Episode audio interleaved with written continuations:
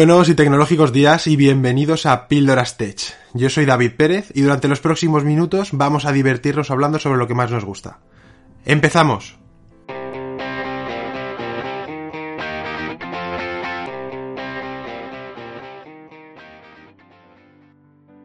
Internet es un neologismo del inglés que significa red informática descentralizada de alcance global. Se trata de un sistema de redes interconectadas mediante distintos protocolos que ofrece una gran diversidad de servicios y recursos, como por ejemplo el acceso a archivos de hipertexto a través de la web. Internet es un anglicismo que se forma por la abreviación del término International Network of Computers, que en español se podría traducir como Red Internacional de Computadoras o también como Red de Redes. Lo conocemos como Internet, pero también como World Wide Web, www, las tres letras que se ponen antes del nombre de cualquier página. Se utilizan de forma indistinta, aunque técnicamente no tienen el mismo significado. Internet es el medio de transmisión que utiliza la World Wide Web de esta forma, uno de los servicios que Internet permite utilizar es la web, entendida como un conjunto de protocolos que permite el acceso a distancia de archivos y páginas de todo tipo. En la actualidad, Internet está totalmente integrado en nuestras vidas. Lo utilizamos para trabajar, con infinidad de herramientas que comunican a nuestras empresas con otras, para mandar correos electrónicos, tener reuniones virtuales, para socializar, con múltiples redes sociales, pero también para ver una película online, escuchar música, jugar a videojuegos o leer el periódico. Resumiendo, utilizamos Internet para casi todo lo que hacemos a diario. Pero como era de imaginar, el inmenso mundo de Internet también tiene su lado oscuro.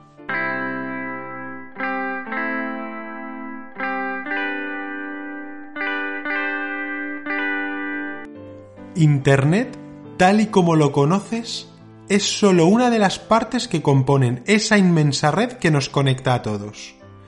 Es importante que diferencies tres conceptos fundamentales. ClearNet, Deep Web y Dark Web. El más fácil de entender es el de ClearNet, que es el Internet tal y como lo conoces, las páginas que encuentras en Google y otros buscadores y a las que puedes acceder directamente desde ellos. ClearNet son todas las páginas por las que nos movemos en nuestro día a día. Todo a nuestra disposición de forma pública y que está indexado en los buscadores. A toda esta parte de Internet seremos capaces de acceder desde sus direcciones o a través de los buscadores, ya que las páginas están indexadas en ellos, desde los que tendremos acceso directo. Luego llegamos a la Deep Web o Internet profunda, que es donde se encuentra el 90% del contenido de Internet y que no siempre está disponible desde los buscadores convencionales. Son parte de este nivel aquellas páginas que son creadas por cada uno de nosotros con una serie de características propias y a las que solo tenemos acceso nosotros mismos. Y también todas esas páginas que se crean durante unos instantes. Por ejemplo, cuando configuras en un buscador de viajes y te muestra el contenido. Además, la Deep Web puede tratarse de páginas convencionales protegidas por un sistema de suscripción, pero también archivos guardados en Dropbox, correos guardados en los servidores de un proveedor. En esencia, es una web única, que ha sido configurada con los datos que se han introducido y a la cual no se puede acceder de forma directa si no se tiene el link respectivo o muchas veces su usuario y contraseña. El campus virtual de tu universidad, tu nube donde alojas todos los archivos, el entorno de tu suscripción a Netflix, Disney Plus o Spotify, a la que accedes con tu usuario y contraseña, o todo tu correo electrónico. La Deep Web supone el 90% de Internet y es la mayor parte de la misma. Y dentro de la Deep Web o Internet profunda hay otra parte, que tampoco es accesible desde los buscadores. La conocemos como la Dark Web o Internet Oscura. Solo supone el 0,1% de la red, pero en ella se encuentran muchos, muchos peligros.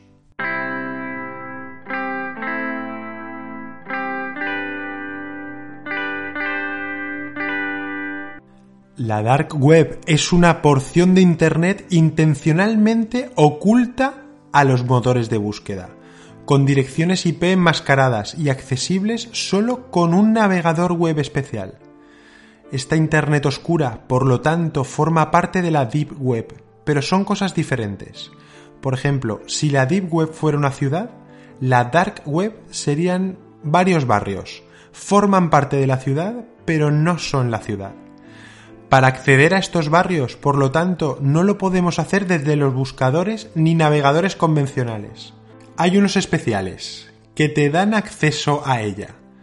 Tor posiblemente es el más conocido y utilizado de todos, pero también hay otros como Ceronet, Freenet o I2P. El objetivo principal de Tor es conseguir que Internet pueda usarse de forma que el encaminamiento de los mensajes proteja la identidad de los usuarios. Sus políticas de uso rezan que Tor es un software gratuito que usa una red abierta con la finalidad de permitir a las personas mejorar su privacidad y seguridad en Internet. También dice que Tor es la solución perfecta en el caso de que te preocupes por el rastreo de tus datos por parte de alguna agencia gubernamental de tu país. Es cierto que los grandes gigantes tecnológicos como Google, Microsoft, Facebook, etc., lo saben todo sobre nosotros, después de que aceptemos sus políticas de privacidad de decenas de hojas que nunca nos hemos leído. Simplemente las aceptamos. Si nos detuviésemos a leerlas, aunque fuera en diagonal, se nos pondrían los pelos de punta. Y el lema de Thor va a contracorriente con todo eso.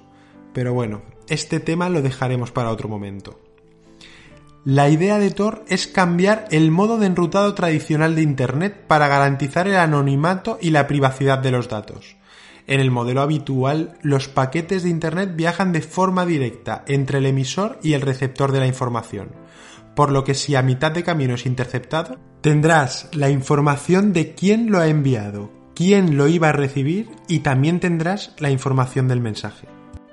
Tor propone enviar los datos por un camino no directo, utilizando diferentes nodos. Primero, el ordenador A, que quiere enviar el mensaje a B. Calcula una ruta más o menos aleatoria al destino, pasando por varios nodos intermedios. Usando cifrado asimétrico, el ordenador A cifra el mensaje como una cebolla, por capas Primero cifrará el mensaje con la clave pública del último nodo de la ruta, para que solo él la pueda descifrar. Además del mensaje, incluye, también cifradas, instrucciones para llegar al destino B. Todo este paquete, junto con las instrucciones para llegar al último nodo de la lista, se cifra de nuevo, para que solo lo pueda descifrar el penúltimo nodo de la ruta. Este tipo de enrutado hará la navegación mucho más lenta por el largo proceso que tiene que seguir para llegar a su destino. Solo con este tipo de navegadores llamados darknets podemos acceder a la dark web, por lo que no es posible acceder de forma accidental. En la red oscura no existen las reglas y las estrategias del marketing digital no son necesarias. Por ello, el riesgo de entrar a esta dimensión de Internet es muy grande.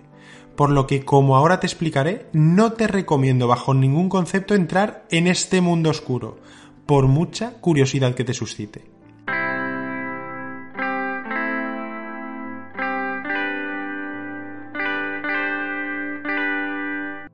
La mayoría de la gente que entra por primera vez empieza buscando The Hidden Wiki y al entrar clican al primer resultado.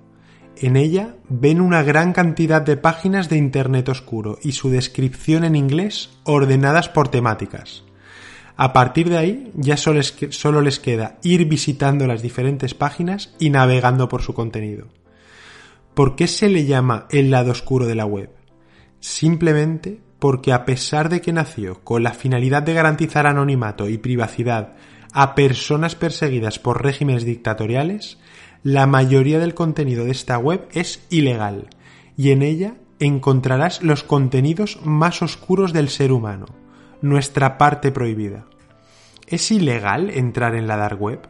La respuesta es no, porque lo que es ilegal es el contenido que puedas adquirir en ella se sabe que los productos que pueden adquirirse allí son ilegales, como por ejemplo armas, drogas, malware de todo tipo, pornografía fuera de lo común, terrorismo y otras cosas que ni nombraré en este podcast.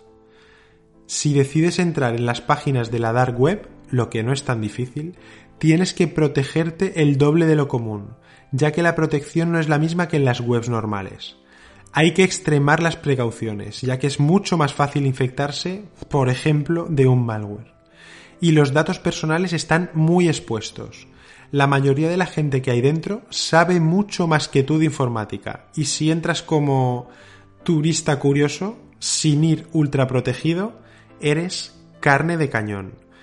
Por lo que el factor humano es el primer peligro al que nos enfrentamos.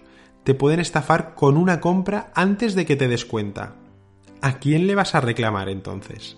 Ser engañado es un riesgo muy grande, pero aún no dando ninguno de tus datos, un ciberdelincuente avanzado podría instalar cualquier fichero de ransomware antes de lo que pestañeas. Y una vez tengas su software instalado en tu PC, puede hacer mil acciones contra tu seguridad, vaciarte las cuentas, piratearte la cámara web, acceder a todos tus archivos. Hay zonas de la dark web donde cibercriminales venden identificaciones oficiales completas con domicilios y ahora también con selfies de las personas de todo el mundo.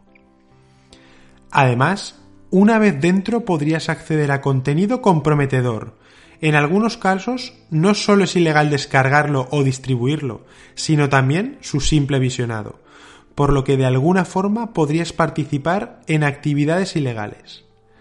Acceder a material de este tipo puede ser muy comprometedor, ya que estos sitios son vigilados por policías e investigadores que rastrean a los usuarios que acceden a este contenido ilícito y que por lo tanto son cómplices del delito que se comete. Aunque en principio, hayas entrado por curiosidad. Existen muchos riesgos al ingresar a la dark web. Por lo mismo, no hay que hacerlo ni por curiosidad. Pero si igualmente decides hacerlo, debes proteger tu equipo y tus datos personales, porque entrarás a un mundo sin ley.